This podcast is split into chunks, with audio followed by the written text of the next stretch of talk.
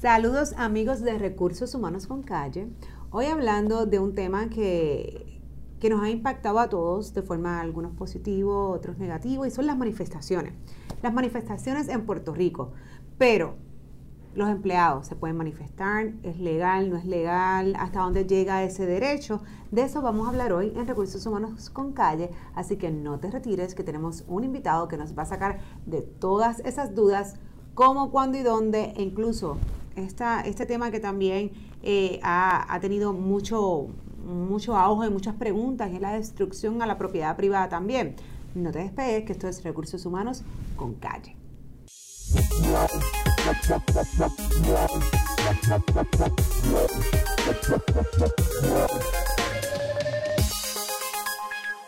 Como bien les comentaba, la gente piensa que esto es unos movimientos del verano 2019 para acá y la realidad es que no, es que la historia nos ha enseñado las diferentes manifestaciones, ya sea por las razones que sean, no siempre de trabajo, como incluso ha pasado en Puerto Rico, que recientemente hemos tenido muchos movimientos por cuestiones políticas.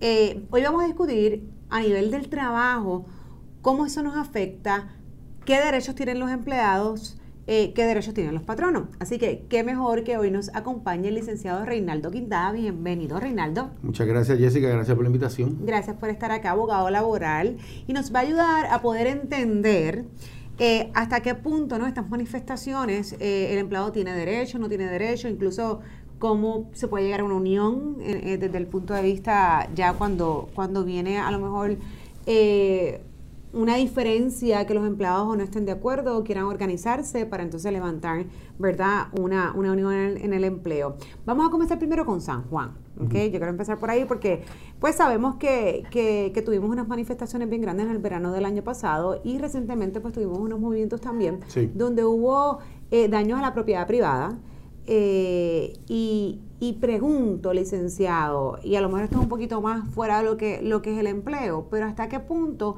mi derecho a manifestarme me da derecho a destruir, a destruir ya sea propiedad privada de algún negocio o de igual forma del municipio, del estado, San Juan, adoquines, prender fuego, eh, automóviles de incluso individuos.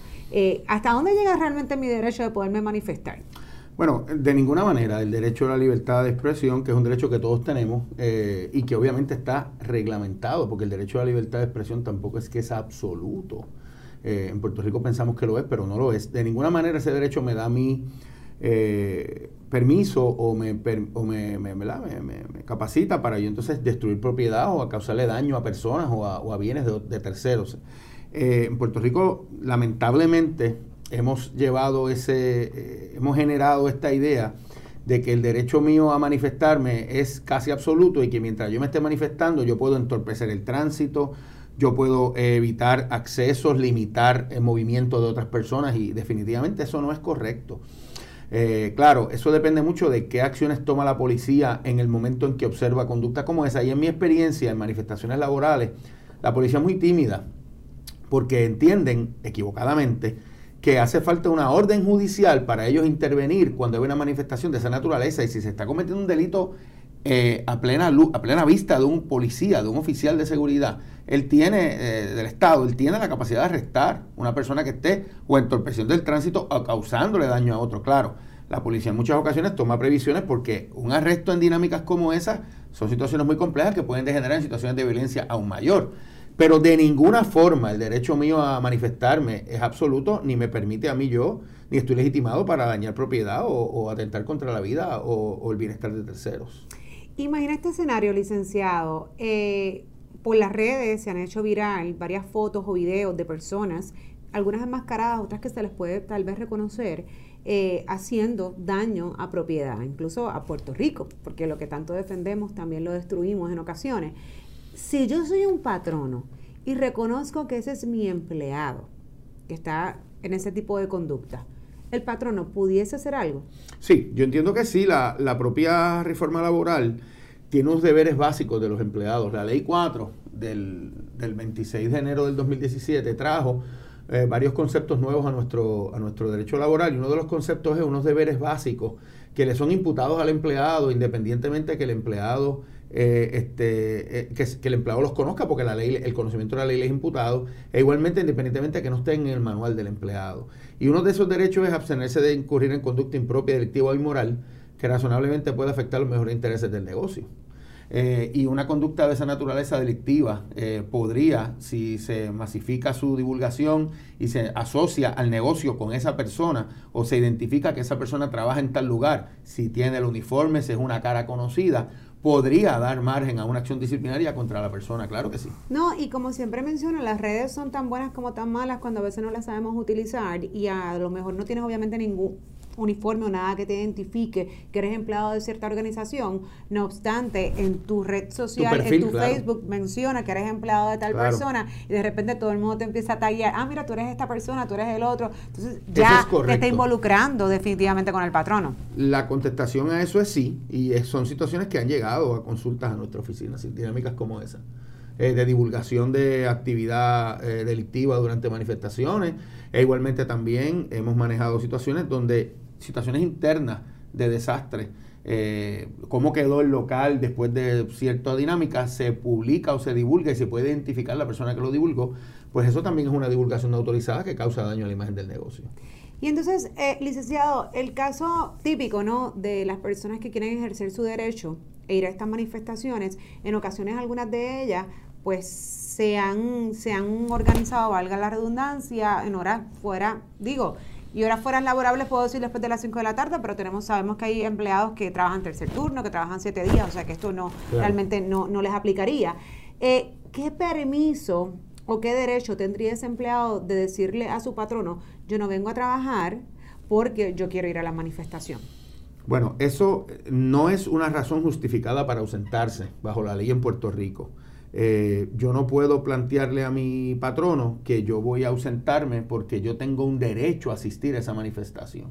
Eh, nosotros hemos tenido situaciones donde el cliente le da libertad al empleado que se quiera manifestar y que quiera asistir, ya sea porque está en la ruta de la marcha o porque decide cerrar operaciones porque está en donde la marcha se va a escenificar o porque, final, eh, porque cree en, lo que se está marchando. Eso ha sucedido también. Pero de que existe un derecho absoluto mío a yo decir voy a faltar y me voy a ausentar y esa ausencia está justificada porque voy a participar en una marcha de esa naturaleza, cuando es una manifestación de esa naturaleza que estamos hablando, eso no existe. Claro, hay otras dinámicas donde el derecho a llevar a cabo actividades concertadas, eh, pacíficas, marchas, este, eh, piquetes, por decirlo así, que es la palabra correcta, cuando no hay envuelto una detención de labores, porque una situación es que yo pueda piquetear, Piquetear es la expresión de mi derecho a eh, la expresión máxima de mi derecho a la libertad de expresión. Yo llegar a un sitio y de una forma pacífica, ordenada, en un perímetro que la policía normalmente me va a demarcar, pues yo cantar consignas o plantear ideas o levantar cartelones o participar o envolverme en las ideas que están detrás del movimiento. Eso es un derecho que tienen las personas y ese derecho hay que respetarlo. Pero cuando ese derecho empieza ya a entorpecer el paso, a entorpecer los accesos a un negocio, a tratar de violentamente impedir que alguien entre o salga, ya eso empieza a ser una conducta no protegida. Y es tanto no protegida por las leyes, porque yo no puedo interferir el paso de alguien de esa manera, como no protegida por la ley federal que permite que los empleados lleven a cabo actividades de protección, ayuda mutua, porque bajo la ley federal hay unos derechos que los empleados tienen a ¿verdad? llevar a cabo actividades concertadas, a unirse, a juntarse para protestar por decisiones que toma el patrono, por eh, condiciones de trabajo, por actuaciones del negocio, por políticas que se implementen. Pero ese derecho tampoco es absoluto y la huelga, aun siendo legal, porque es legal para los empleados de la empresa privada en donde hay jurisdicción federal, eh, con el empleado de gobierno es otra, otra cosa y con los empleados de corporaciones públicas es, otra ley que aplica también. Pero los empleados de, de negocios, empresas privadas tienen ese derecho, pero ese derecho no es absoluto. Hay huelgas que son legales y hay huelgas que son ilegales.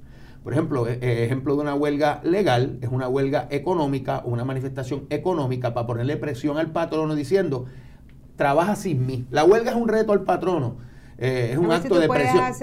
saca la operación sin mí. saca la operación sin mí. Y hay patronos que lo pueden hacer porque los supervisores pueden sacar el trabajo o la operación es relativamente fácil de hacer. Hay otros que se le hace más difícil. Y ese reto, pues es un reto económico, es una presión económica, pero eso se hace afuera, ¿verdad? Como digo yo, al sol y sin aire acondicionado.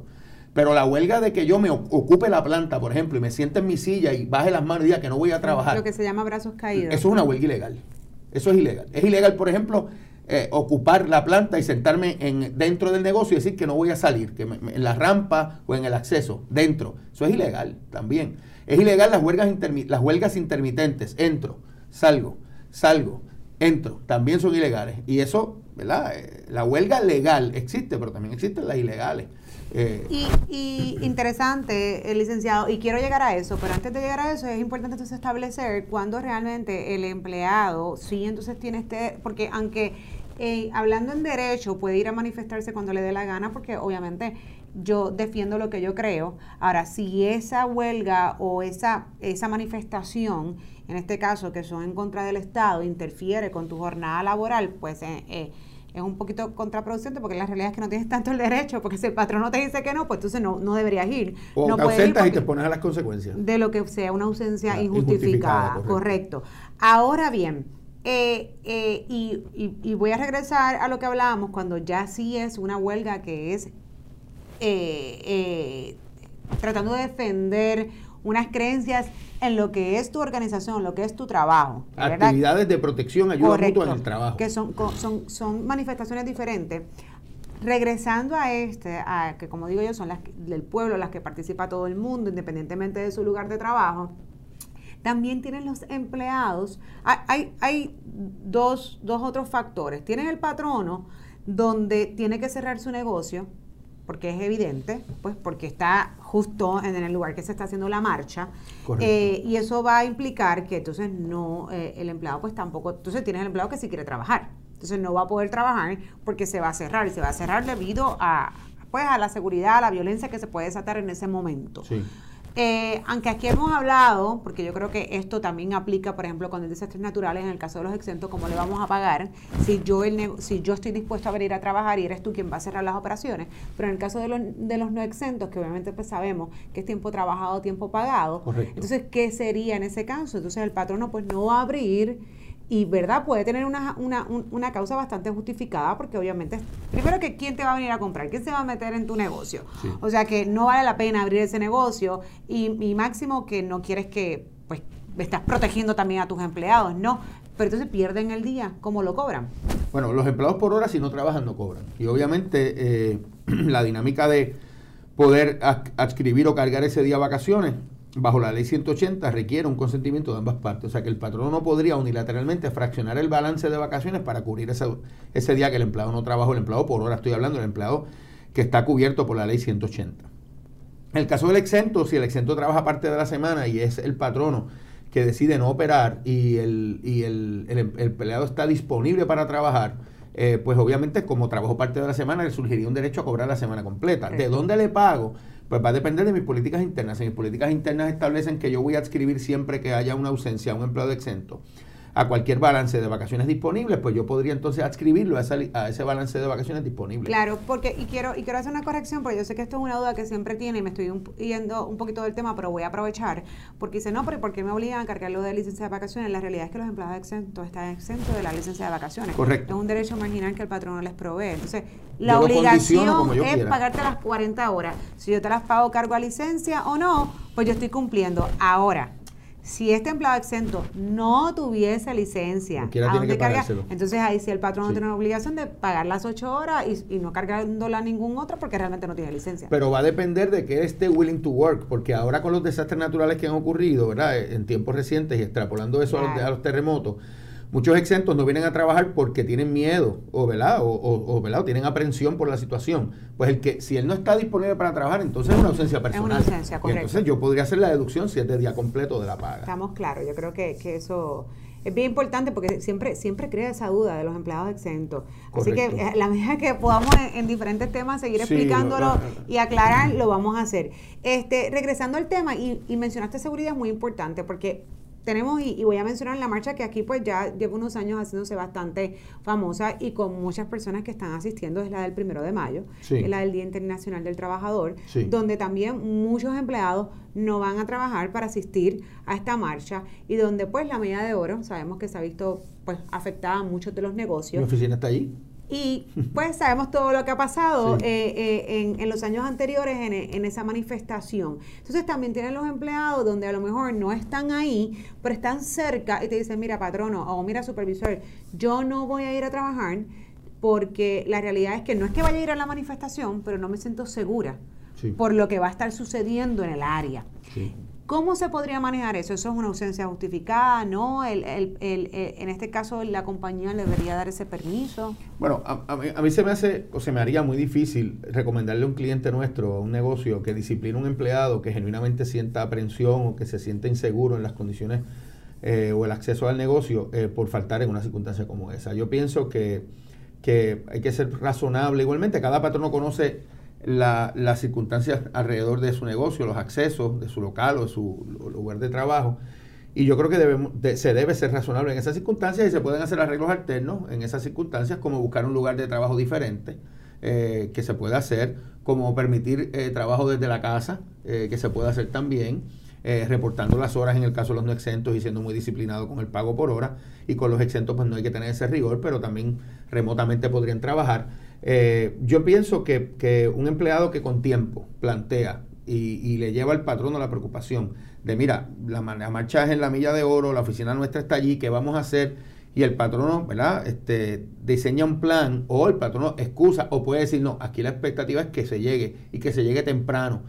Eh, pues hay diferentes formas de atender eso. Yo realmente no recomendaría que en una circunstancia como esa, un empleado que entra a las 9 de la mañana a trabajar, a San Juan, sabiendo que la marcha va a estar pasando por ahí a las 10, 10 y media, que se le disciplina por no haber llegado si es que las circunstancias de esa natural de, la marcha o se, se, entiende que no van a ser seguras. Ya, yo, yo, yo pienso que eso hay que trabajarlo caso a caso. Claro. Este, ahora, volvemos a, lo que mencionó ahorita, si de repente te dicen, mira, no es que yo no voy a ir porque yo me siento insegura, pero sales en las cámaras de las, noticias y de repente lo que estás es marchando, pues sí, entonces podrías tener una, una disciplina, ¿no? Porque pues, hubo una mentira. Sí, lo que pasa es que en Puerto Rico los tribunales tienden a ser bastante flexibles con esa primera falta y yo pienso que pues, se podría amonestar al empleado, pero llegar más que eso pues conociendo cómo funcionan los tribunales en Puerto Rico va a ser un poco complicado sostener una determinación de, despido en ese caso. Claro, cabe señalar que ah, tomando en consideración si es que ese empleado en particular no tiene más nada en su expediente. Claro. Porque si obviamente pues ya tiene un padrón de, otras ausencias o otras situaciones, por ejemplo, de no ser honesto, entre otras cosas, y de integridad, pues a lo mejor pudiese ser sí lo que desate ese despido. En mi experiencia, en la, milla de oro lo que sucede normalmente es que lo, lo que se trabajan son los empleados exentos. ¿verdad? Normalmente los empleados exentos lo que hacen es que llegan bien temprano, eh, antes de que empiece todo el, proceso y la marcha, 7, 6 y media, 6, 45, 7, y se acuartelan ahí hasta que ya a las 2 y media, 3 todo se ha acabado. Eso normalmente en mi experiencia es lo que sucede. Este, y pues los empleados por hora, que de apoyo clerical o lo que sea, pues se trabaja de otra forma, o se decide no trabajar y que, ellos opten por cargar las vacaciones o no pagarle porque no cobraron. Esa es la dinámica normal allí, aquello reconociendo el, impacto que puede tener eh, la marcha sobre las operaciones y la cómo en ocasiones pues han llegado a generar eh, violencia ya en horas de, del mediodía, cercano a las 1 o 2 de la tarde, que es donde se pone la cosa más caliente allí. Inclusive yo tengo clientes que la gente llega a las 4, los exentos llegan a las 4 a trabajar, después que se acaba todo. también lo he visto. O sea que hay de todo. O sea, y no, y yo, y yo también me digo, esto es otra, ¿verdad? Es una nota. Este, este, este día se celebra realmente el Día Internacional del Trabajo, pero nosotros, pues obviamente por el estatus que tenemos, también celebramos el Día del Trabajo Federal, Labor Day. Sí, ese es en Entonces septiembre. yo digo, o sea, yo que lo queremos celebrar todo, ¿para qué ese día no se va a marchar? bueno, de, eso hay que hablar, pero es muy complicado ese tema, Es complicado, lo sé, pero pues, ¿verdad? Es, importante también mencionarlo porque tenemos ese otro holiday. y pues hay patronos que la, en su gran mayoría lo dan. sabemos que no hay una obligación, pero en su gran mayoría en Puerto Rico se disfruta el Día de Trabajo Federal.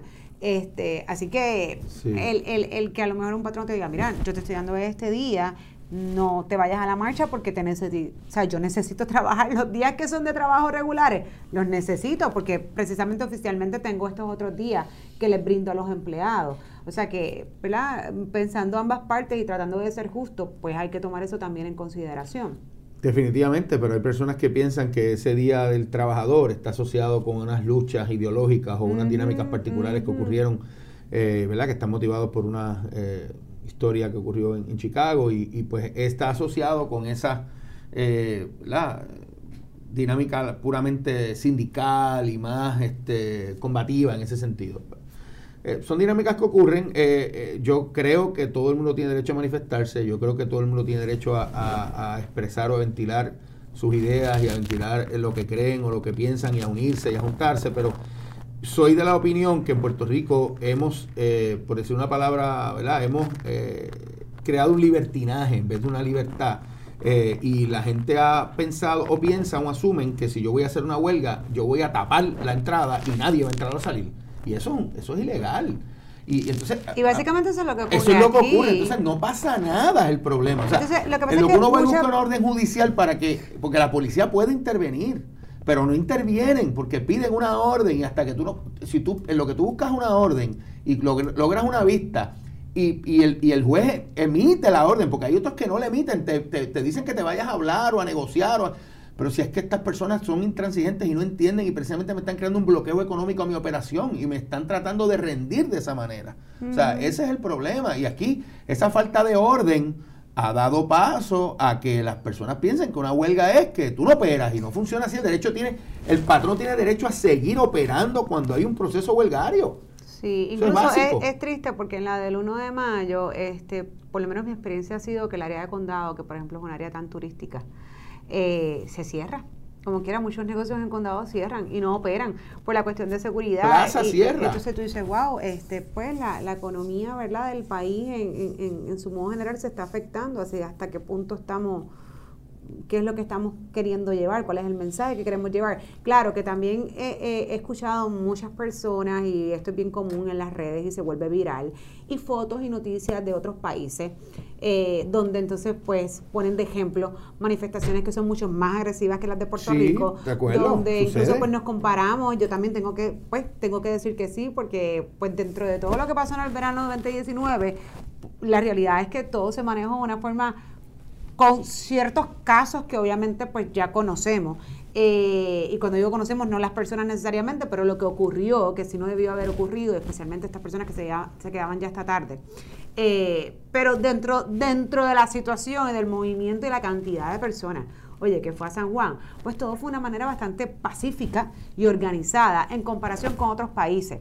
Este, y es lo que a veces la gente, ¿verdad?, empieza a compartir, que me parece también un poquito, ¿verdad?, no, no imita lo bueno, no necesariamente comparte lo que, lo que pues tú sabes que está mal porque tú lo estás haciendo un poquito mejor. Son esquemas de derechos diferentes, o sea, y, y ciertamente en una manifestación civil, donde lo que yo estoy es expresando mi derecho, ¿verdad?, o mis ideas y y uniéndome con personas que piensan igual que yo para llevar un mensaje, pues ahí pues yo sí tengo derecho a la libertad de expresión, que no, volvemos a lo mismo, que no es absoluto, lo pueden reglamentar en cuanto a tiempo, lugar y manera y otros y otras dinámicas que también, otros escrutinios que los tribunales han establecido para, para establecer cómo ese derecho a la libertad de expresión se viabiliza o se lleva a cabo. Eh, pero el esquema de derecho en Puerto Rico en cuanto al trabajo es bien particular, eh, ¿verdad? Y, y el derecho a la libertad de expresión en el trabajo pues tampoco es irrestricto, tiene sus limitaciones. Y el derecho a piquetear no es irrestricto, tiene sus limitaciones. Y el derecho a la huelga no es irrestricto, tiene sus limitaciones. Y aquí hemos pensado que huelga es detener, y huelga no es detener. La huelga es una detención de mi trabajo, no es de la operación. Y por eso es que algunas uniones tienen que en una huelga, cuando se hace de forma legal, el patrono puede estar, dice, mira, la unión dice, mira, regreso o entro porque la presión económica no fue suficiente. Pero aquí no, aquí no es presión económica, aquí es detenerte la operación. Eso es ilegal. Eso es ilegal. Y aquí se ha dado por bueno. Y eso, pues, hay patronos que logran, este, mediante eh, seguridad privada y mediante el apoyo de la policía, continuar operando. Y hay otros que quedan rehenes de estas dinámicas eh, yo pienso que es tercermundista, de que se para la operación y no pueden operar y tienen que ceder ante, ante peticiones este, irrazonables. Yo estuve en una ocasión en Argentina, una de las vías principales de la capital, donde había una huelga y, y, por cierto era, era de trabajadores, eh, pero no había ningún negocio cerrado. Incluso yo como turista pude, obviamente, en cierto modo, en algún momento dije, wow, ¿qué es esto? Me sentí un poco insegura, pero pues, estaba ahí, seguí caminando y pude entrar a todos los restaurantes y a todos los lugares que mientras ellos se iban moviendo y la policía estaba y todo, pero todos los lugares estaban abiertos. Mira, ah, no, no es como acá, que, como te digo, cierran todo y dejan de operar. En aquel momento las personas se estaban manifestando, estaban en la calle, estaban la policía, estaban haciendo ruido, igual tú te asustabas porque de repente estabas comiendo y escuchabas algo que tú no sabías lo que era, no sabías si tirarte al piso o qué, pero estaban los negocios abiertos. Mira, la, la huelga, la huelga es una, es una presión económica que ejerce la unión o los trabajadores sobre el patrono. Es una detención de labores y eso crea presión económica. Indudablemente la crea. Eso no quiere decir, ¿verdad?, que yo eh, eh, voy a interferir o a limitar el paso en una operación y que el otro patrono, eh, o que el patrono, perdón, no siga operando. pero como te digo, en Puerto Rico hemos, o pensamos, hemos cogido la idea de que esto es un derecho absoluto a detener tu operación. Y no, bajo en un proceso huelgario los, los, los, los negocios tienen derecho a seguir operando. Y el empleado, por ejemplo, si yo soy un trabajador que por mi conocimiento y por lo que yo hago y por mis habilidades y por, lo, y por las pocas personas que, hacen lo que yo hago eh, este, eh, no, están muy disponibles, pues el patrono sabe en esa dinámica que tiene que eh, ceder porque no le conviene ponerse en la mesa muy fuerte o intransigente, porque si estos empleados se van a la huelga, no va a poder conseguir nadie que siga haciendo el trabajo. Pero si es un empleado fácilmente reemplazable, que, muchas personas tienen eh, pueden hacer ese trabajo, pues la presión económica que sea el patrón no es tanta, porque si el empleado está manifestándose afuera, yo busco 20 personas que entren y me hagan el trabajo. Claro que se puede. la gente piensa que no, porque como esa es mi posición, yo tengo una posición unionada, nadie puede venir a hacer mi trabajo mientras tú. Nada más lejos de la verdad. No tengas la disposición de trabajar por las razones que sea, se te respeta, pero en ese, en ese lapso de tiempo, el patrón no tiene. Derecho a seguir operando, de hecho, ni desempleo, el, huelguista toma, no tiene ningún beneficio porque es un acto voluntario. Este, y el patrón tiene derecho a seguir operando con reemplazos. Claro, pueden ser reemplazos temporeros, pueden ser reemplazos permanentes. Y de hecho, un escenario de huelga, un empleado que está en la calle lo pueden reemplazar permanentemente. O sea, puede, no es despido, no, no puede despedir porque no puede uno castigarlo por actividad concertada. Pero el empleado se toma el riesgo de que cuando regrese o diga, mira, estoy dispuesto a regresar vamos a seguir negociando y la huelga se acabó, la Unión declara esa oferta incondicional de regreso, el patrón puede oponerle y decir, bueno, de los 50 que estaban afuera, ya yo reemplacé 20 y los reemplacé bien, son unionados, la Unión los representa, o sea que la Unión representa los 50 que están afuera y los 20 que están adentro. Y los tienes que contratar a través de toda la dinámica del convenio colectivo sin pagarle más, eh, pagarle por las, por, las, por las clasificaciones. Y eso es un reemplazo permanente. Y esa persona, cuando surja una vacante, entonces es que sería llamado porque se colocan en una lista preferencial de antigüedad. Esa es la ley. La ley reconoce que yo puedo seguir operando y puedo reemplazar y puedo ponerlos en una lista preferencial de antigüedad. Pero ¿qué sucede? Que aquí, como esta gente se para en el medio de la calle, no, la policía no interviene, nadie hace nada, pues entonces es una, es una presión ilegal. Se convierte en una presión ilegal. Y esa es la verdad. Y, y licenciado, ¿qué empleados pueden eh, hacer una huelga, y cuando digo siempre escuchamos huelga, unionados, unionados. Obviamente hay un convenio colectivo, no se llega a un acuerdo, hay intransigencia, pues vámonos a huelga. Pero yo como empleada, no unionada, no existe unión, no existe unión en el lugar donde yo trabajo, pero estoy en desacuerdo con ciertas cosas.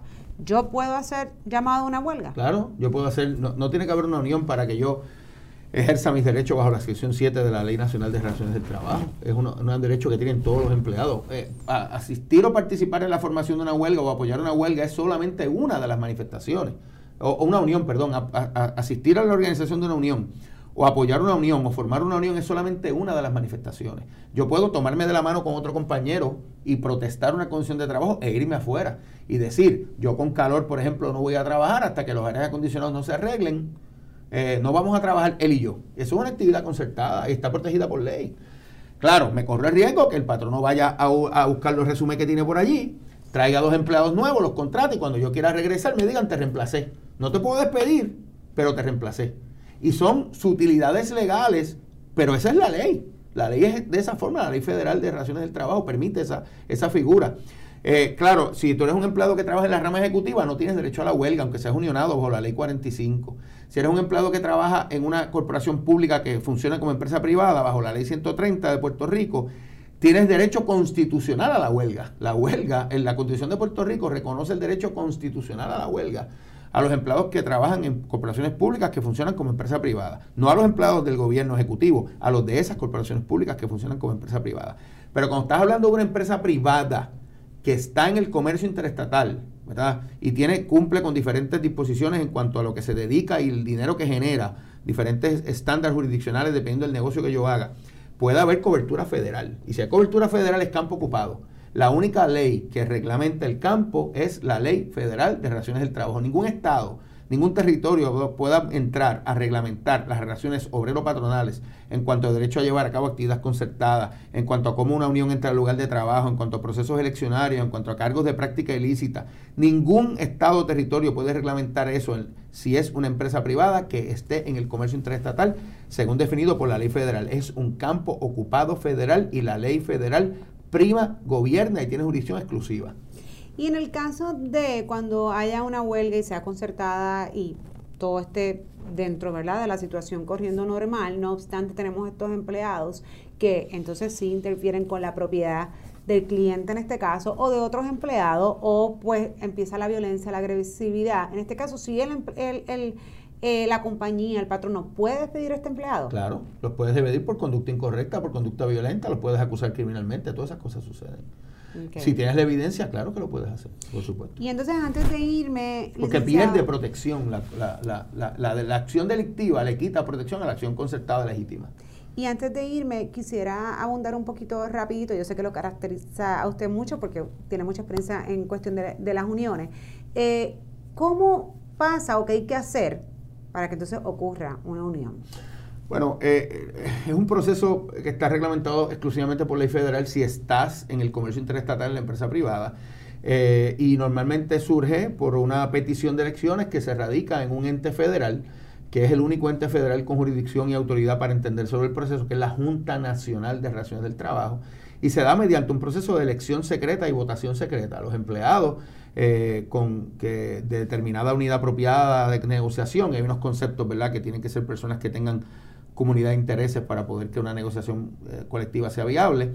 Se, se, unen, firman cierto por ciento de boletas y llevan a la Junta Nacional de Relaciones del Trabajo esas boletas y piden que se conduzca un proceso eleccionario. Eh, la Junta Nacional le envía al patrono la petición de elecciones, se, se, hace un proceso de discusión en cuanto a quiénes son los elegibles, en cuanto a cuándo es la fecha de la elección. La elección se puede estipular en cuanto a tiempo, lugar, manera y elegibles y, se estipula entre ambas partes y se conduce con la supervisión de la Junta. O si no hay estipulación sobre la unidad apropiada, sobre el lugar de la elección o sobre la fecha de la elección, pues se hace una vista evidenciaria y entonces la, la Junta adjudica cuándo es la elección y quiénes son los elegibles. Luego de eso, la elección se conduce y el día de la elección los que participen, el 50% más uno de los participantes deciden por todos si la unión entra o no entra al lugar de trabajo. siempre es importante porque todo, todo viene o parte de una historia.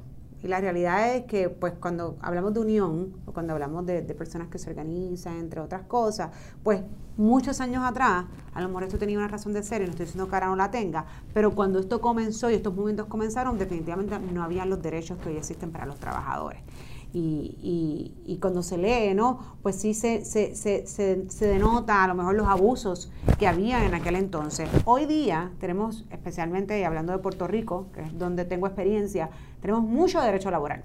Tenemos muchas leyes eh, a favor de los empleados o que protegen los empleados. De igual modo, tenemos también los que regulan a, a los patronos en Puerto Rico. Llegar al punto en este momento, en este siglo, eh, ahora, el 2021, de, perdóname, el 2020, de tener que traer una unión al lugar de trabajo, ¿es necesario? Bueno, eh, eh, el, derecho laboral es un derecho bien político en el buen sentido de la palabra, no en el malo. ¿verdad? yo pienso que las uniones han dejado de ser la herramienta que eran en el pasado se han convertido en negocios en sí mismos, se han convertido en lo que combatían, en grupos de interés poderosos. Eh, basta con ir a Washington y ver los edificios y las propiedades y los y los y los y, cómo reportan los, los caudales que tienen. Son grupos de presión como cualquier otro, son fuerzas políticas como cualquier otro. Y realmente, desde el punto de vista mío, no aportan nada, porque eh, lo que están es montándose en el trabajo de otros para sin generar nada y con un mensaje que se convierte en meramente una promesa, porque cuando tú lees el deber de negociar que está en la, en la, en la ley federal, el deber de negociar es el deber de sentarse a hablar contigo, pero eso no me obliga a mí a darte nada ni a hacerte ninguna concesión.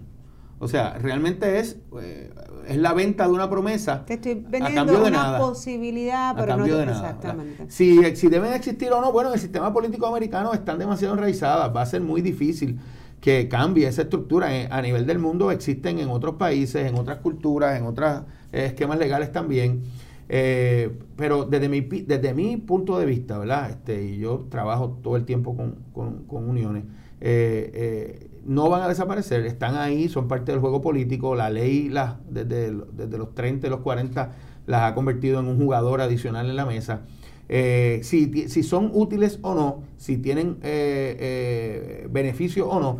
O la función por, la que, por la que se fundaron en aquel entonces, el objetivo principal por la que realmente se crea una ley para que los empleados se, se organicen ¿no? y exista la unión. Eh, eh, eh, eso pasó por algo, eso viene de, de, de, ciertas situaciones que se vivieron en el pasado. esa realmente es mi pregunta, es como que tienen el mismo sentido de cuando se realizaron y cuando se creó hoy día. No, no, no, no, no lo tienen porque la en los años que las uniones se organizaron y, los, años en que las uniones eh, eh, tenían vigencia, eran los años que no había pues OSHA, no había ley de legislación antidiscrimen, no había... Mínimo eh, salarial. No, había... Y las uniones obviamente con cabildeo y con gestiones lograron que adelantara ¿verdad? la agenda de beneficios del trabajador. Pero hoy día con la gama de legislación que existe, con la gama de protección que existe, y además generacionalmente es muy difícil. Las uniones tienen un problema ahora, que es el problema de que con la cultura de la juventud de hoy día eh, se le hace muy difícil a la unión enviarle el mensaje a alguien de que tú individualmente no lleves tu mensaje y no puedas hablar directamente con, lo, con tu patrono, que es algo que la unión te quita. La unión te quita el derecho a tú individualmente ir a pedir algo, a buscar algo, porque las uniones viven de homogenizar, de tratar a todo el mundo por igual. Y la realidad es que no todos somos iguales y el patrón se ve incapacitado imposibilitado de muchas ocasiones premiar al empleado más productivo porque tiene que darle lo mismo al improductivo que al productivo. Y eso es, para mí, es antagónico, o sea, no, no, no, es, no, es, no es humano desde el punto de vista mío. Interesante, eso sería otro podcast completo, Quintana, así que si está interesado, ustedes me lo piden que lo hacemos, porque hay mucho, hay mucha tela de que cortar en ese tema. Le agradezco, gracias. A usted, a usted, por siempre, siempre decir que sí cuando, cuando te invito. Eh, esto es Recursos Humanos con Calle, así que seguimos informando de todo lo que a usted le interesa.